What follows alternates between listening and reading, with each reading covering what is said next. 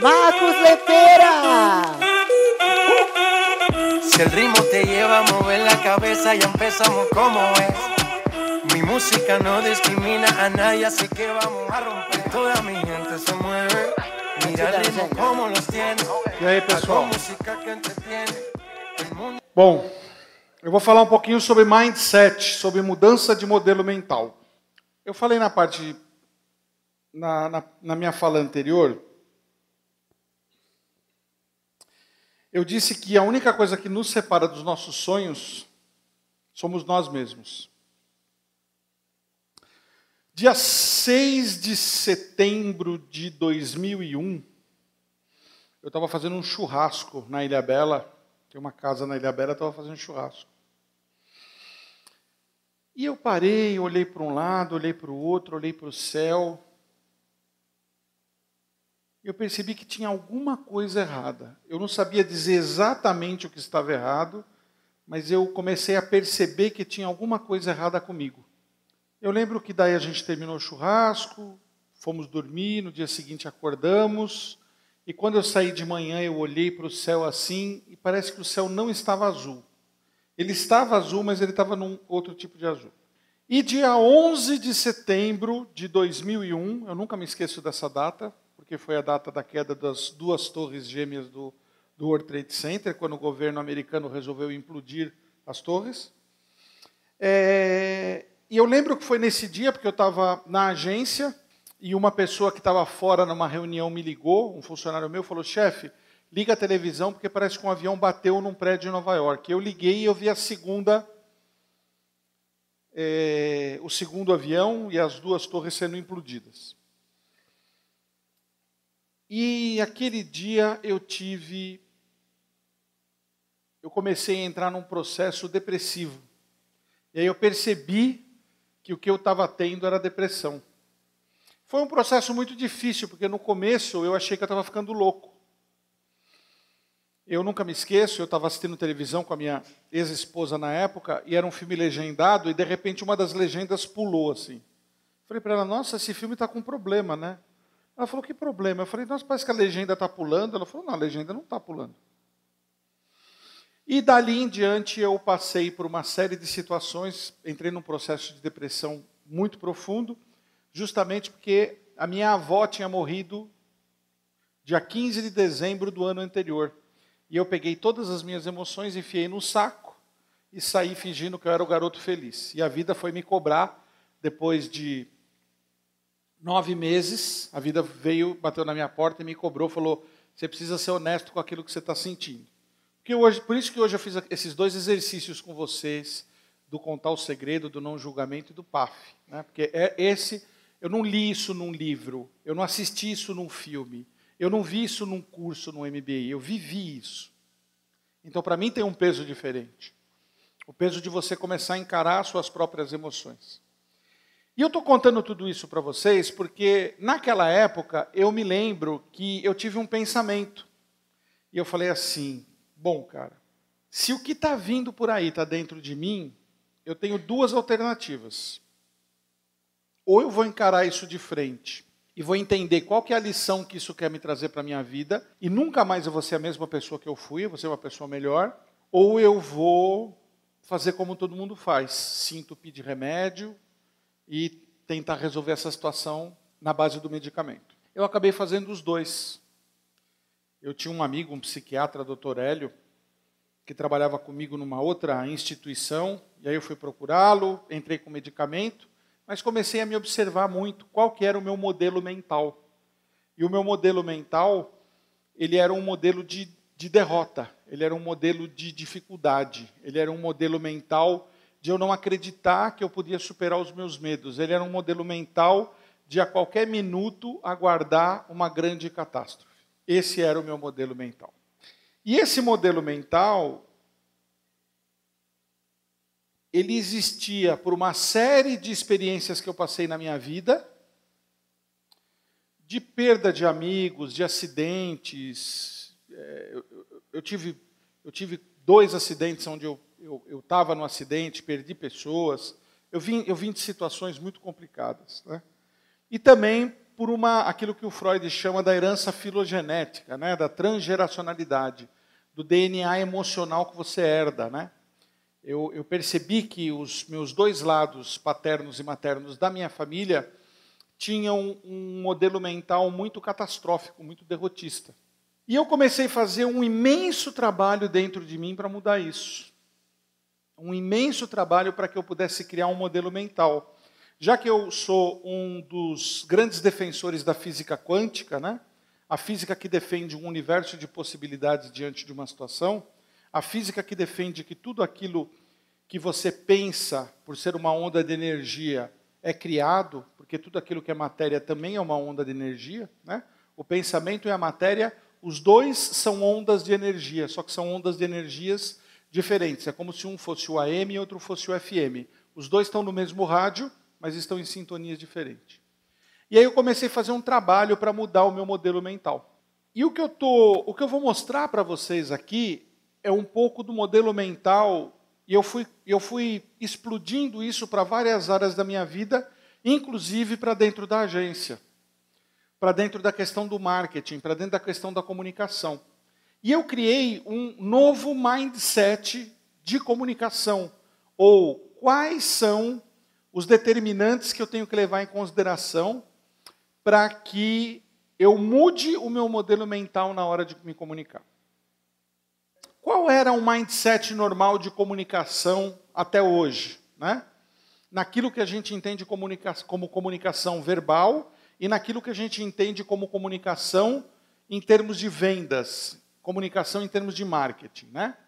Nós tínhamos pessoas, nós tínhamos formas de comunicação, como a televisão, nós tínhamos as celebridades ou as subcelebridades que sempre povoavam os nossos, as nossas comunicações.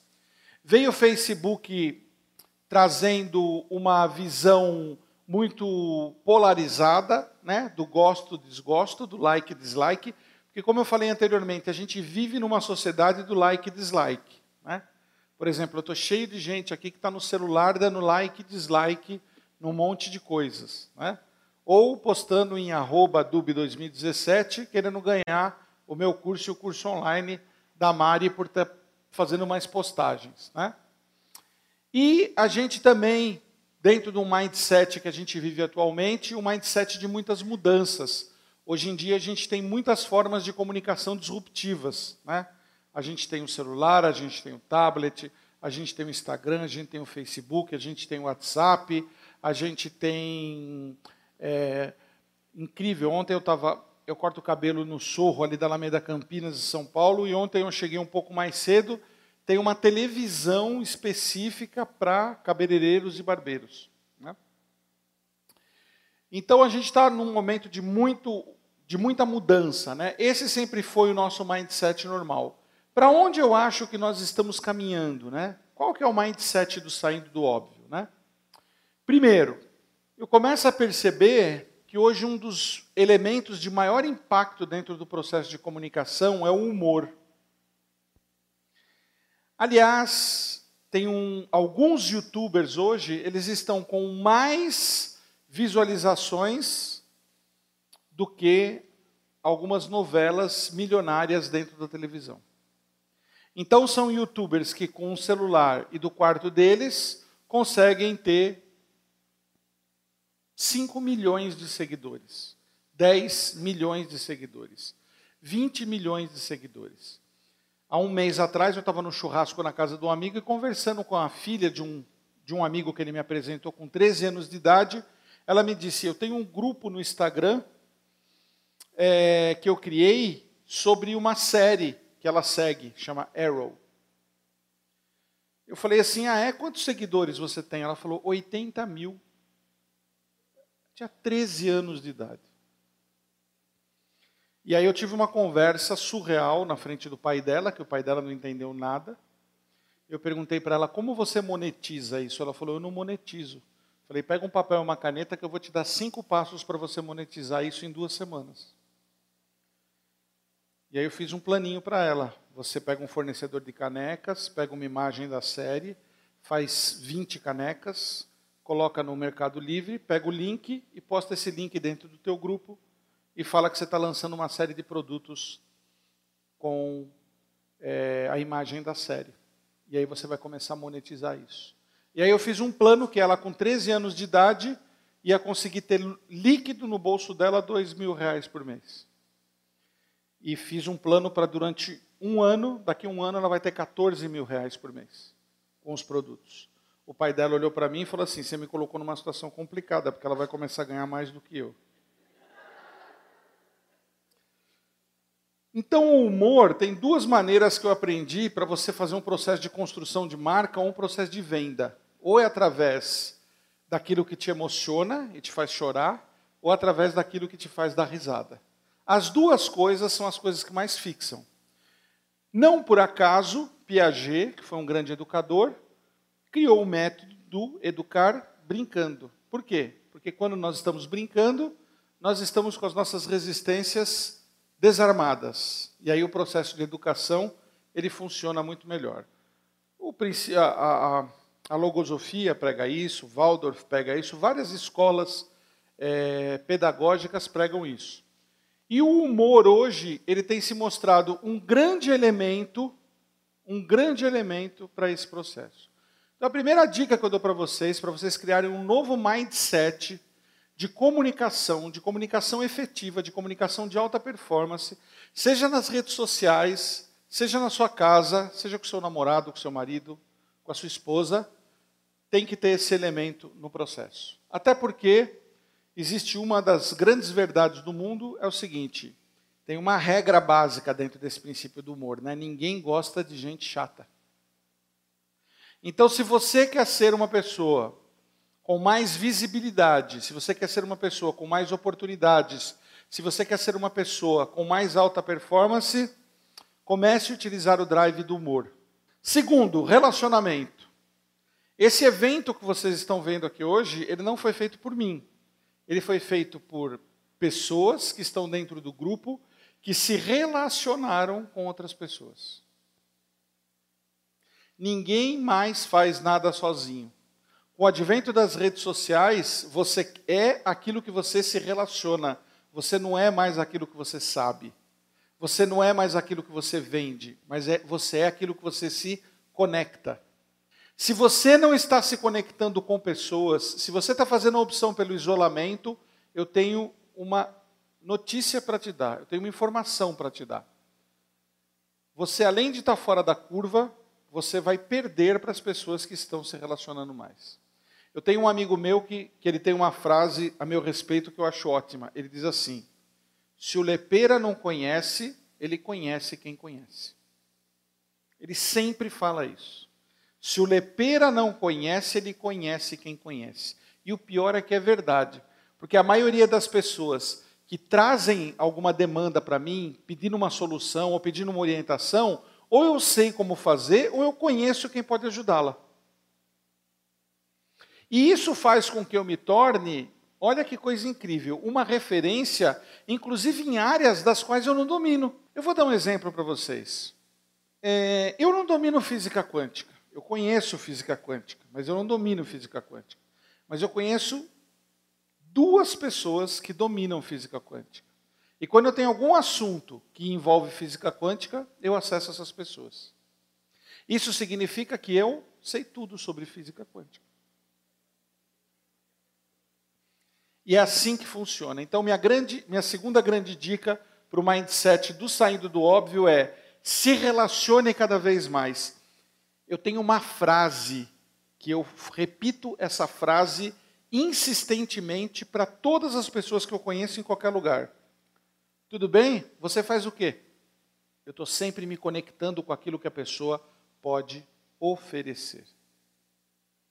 E quando alguém me pede alguma coisa, eu falo: puxa, Rapaz, nisso eu não posso te ajudar, mas tem uma pessoa que vai resolver teu problema, é essa pessoa.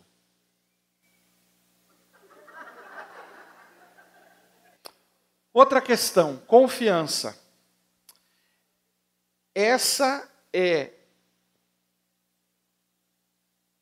esse é um dos pilares de qualquer relação que você vai estabelecer em qualquer situação com qualquer pessoa. confiança.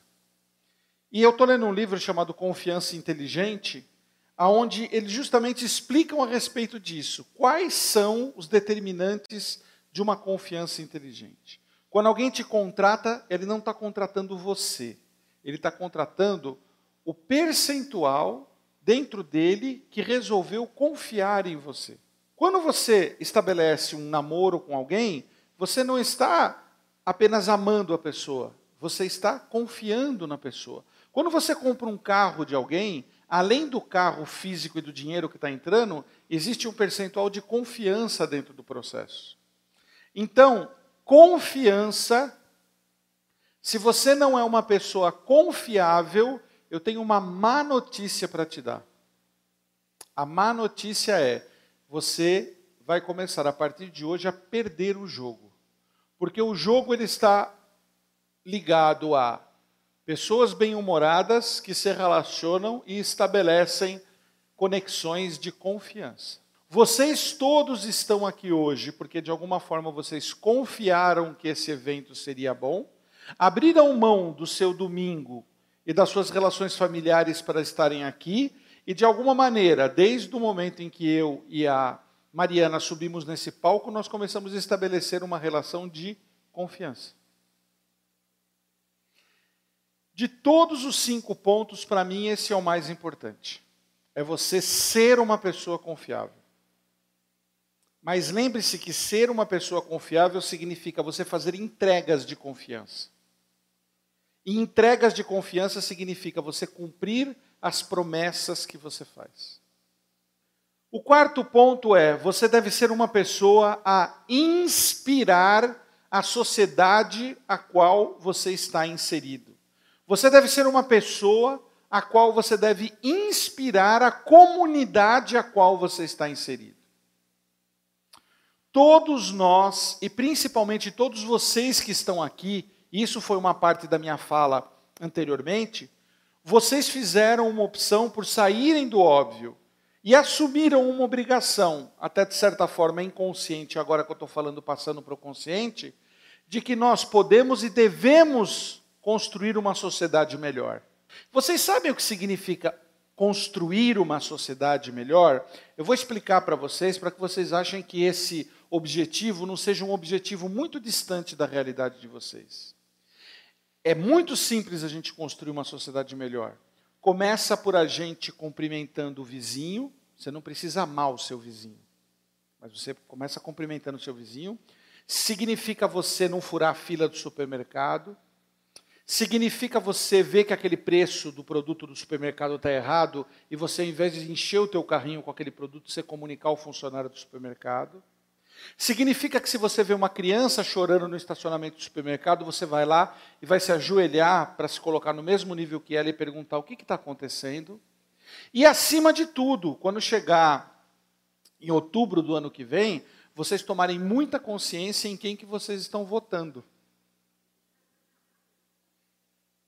Porque as pessoas dizem assim: é, ah, eu acho que devia cair uma bomba atômica em Brasília. Então, primeiro precisa cair uma bomba atômica no resto do Brasil, porque eles estão lá através do nosso voto. E a gente ainda acha bonito a gente eleger determinadas figuras que não têm representatividade política nenhuma, como se a gente estivesse brincando. E depois, depois de alguns anos, eles dão um troco na gente, brincam com a gente do jeito que a gente vê que a nossa situação está. Então, inspirar significa você ser protagonista de algo. Você inspirar o outro. E às vezes inspirar até com um exemplo. Às vezes até inspirar com um exemplo. E o último ponto é você acreditar na abundância. Esses cinco pontos, para mim, são os pontos do mindset do saindo do óbvio. É você acreditar que nós estamos dentro de um supermercado cósmico. E esse supermercado cósmico, ele não tem caixa. Você pode entrar lá, pegar o que você quiser e sair de dentro desse supermercado levando o que você quiser, desde que seja uma regra justa de você usar apenas o que você colocou no carrinho.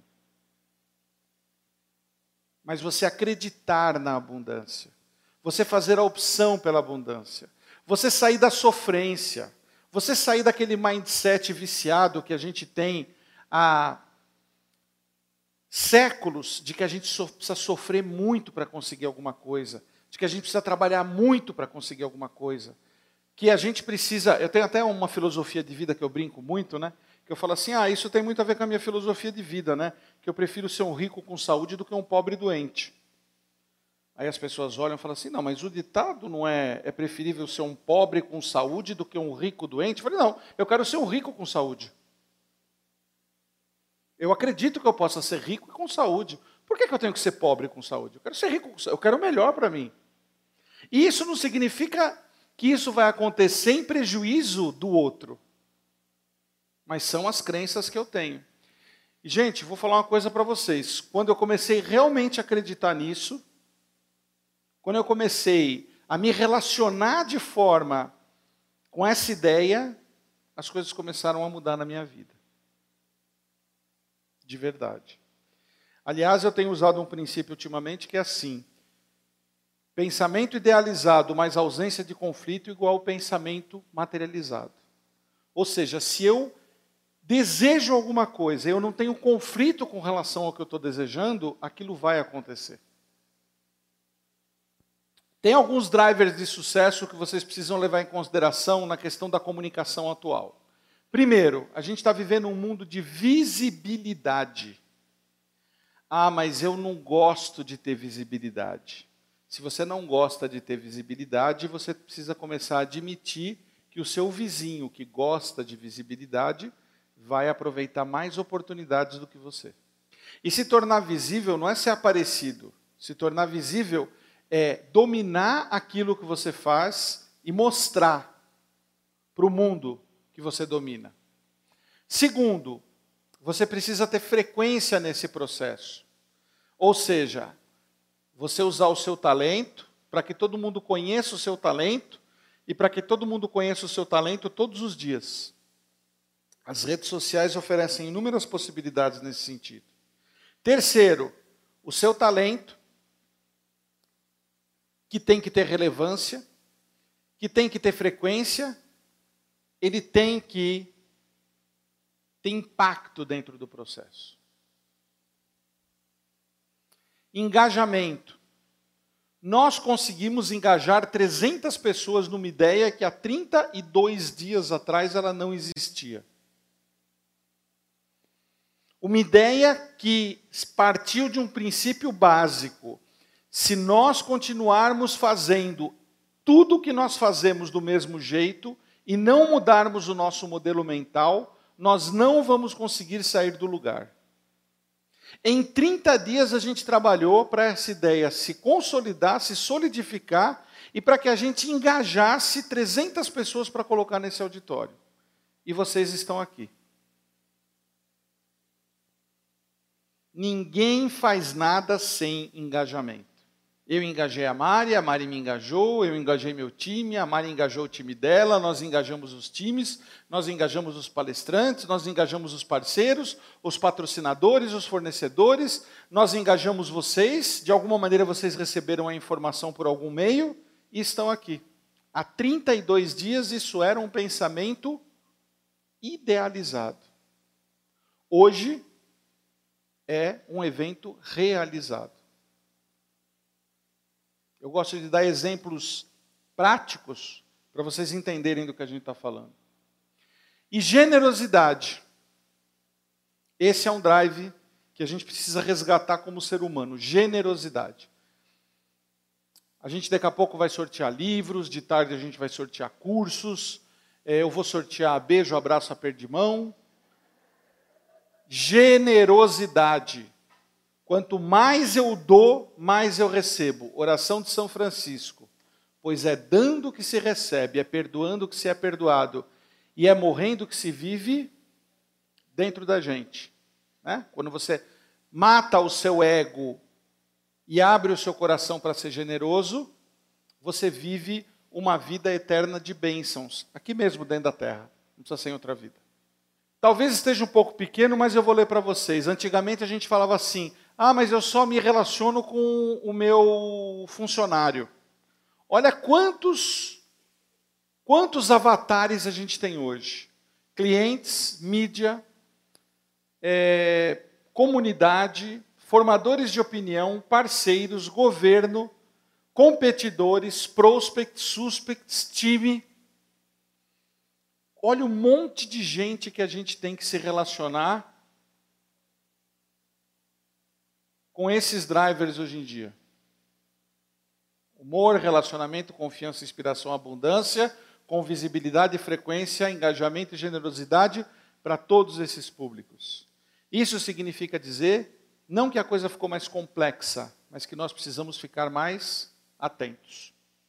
E eu desenhei quatro passos simples para vocês fazerem isso. São muito simples, mas eles são muito eficazes porque eu tenho utilizado esses quatro passos na minha vida, na vida dos meus clientes, na vida dos mentoriados do Incrível Talento, e isso tem dado muito resultado. Primeiro passo, olhe para você. Vocês já perceberam o quão pouco nós nos observamos? Porque a gente vive uma vida com um ritmo tão grande que a gente pouco se observa. O segundo, olhe para a sua marca. Se você tem uma empresa, olha para a sua marca. Se você é um funcionário, olha para a sua marca pessoal. Se você é um pai de família, olha para a sua imagem diante da sua família. Quando eu digo marca, eu também estou falando de imagem, tá? Entenda a dor de quem você está se relacionando. Sempre que você está se relacionando com alguém, existe uma dor. Seja no relacionamento pessoal, seja no relacionamento profissional, sempre tem uma dor. Essa eu diria que é a dica de ouro. Entenda a dor da pessoa que está à sua frente. No intervalo, uma pessoa subiu aqui no palco e falou assim para mim: Puxa, eu preciso falar uma coisa com você. Você falou sobre não julgamento e eu tive um sonho esses dias. E eu queria te contar o sonho. E aí a pessoa me contou o sonho. Ela me disse: Eu sonhei que eu estava num tribunal e estava sendo julgado. O que você me diz disso? Eu tenho que entender a dor que o outro tem. E eu disse imediatamente para ele: Se perdoe, o tribunal é você mesmo. Você está se auto-julgando. Se perdoe. E eu disse uma palavra para ele num processo de hipnose. Eu olhei bem nos olhos dele e disse: Eu te absolvo. Eu estava entendendo a dor da outra pessoa. E ele disse: Você me disse exatamente o que o meu pai me falou. Que eu preciso me perdoar. Eu falei: Então se perdoa. Porque essa história de que você está fazendo coisas erradas e precisa ser perdoado, isso só existe dentro da tua cabeça. Entenda a dor do outro, entenda, entenda qual é a dor. Nós, nós homens, nós cometemos um erro muito grande. Nós, pelo nosso drive de ação, quando as mulheres chegam para a gente para contar alguma coisa, a gente já quer arrumar uma solução, né? Não é assim que funciona? Ah, meu bem, ah, eu preciso te contar uma história. Hoje o carro deu problema tal. Ah, então eu vou fazer isso, isso, isso, pegar isso. Pra... Aí o que, que a gente ouve das mulheres? Não, eu só estou dividindo isso com você. Eu só quero falar. Eu só quero que você me escute. A gente precisa entender a dor do outro. Às vezes a dor do outro é tem uma pessoa ali na frente que ela não quer solução. Ela só quer que você ela só quer compartilhar o que ela está sentindo. E o terceiro é ofereça a cura. Vocês viram o exemplo que eu dei agora? A pessoa veio e ela me trouxe a questão e eu disse: o que, que ela veio procurar? Por que, que ela veio me contar do sonho dela? Porque ela veio procurar cura. Não importa em que nível for. Mas naquele momento ele veio e falou: eu, eu está acontecendo isso. Os meus sonhos estão me dizendo isso. O que, que você me diz? Eu imediatamente ofereci a cura para ele. Eu falei: você está absolvido de toda a culpa que você sente. E tenho certeza que se ele se absolver realmente dessa culpa inconsciente que ele tem, a vida dele explode, a vida dele decola. Vocês sabem onde eu li isso? Em nenhum lugar. Eu vivi isso a minha vida inteira. E quando você consegue abrir o cadeado da culpa, pec, tudo na tua vida começa a acontecer. E a gente atribui a isso a magia. Nossa, são os anjos, os arcanjos, os santos, os orixás, os guias, os, sei lá que nome que a gente dá para a história. Mas na verdade são só os cadeados da culpa se soltando. E as oportunidades, pela lei da afinidade, pela lei da sintonia, as oportunidades começam a aparecer.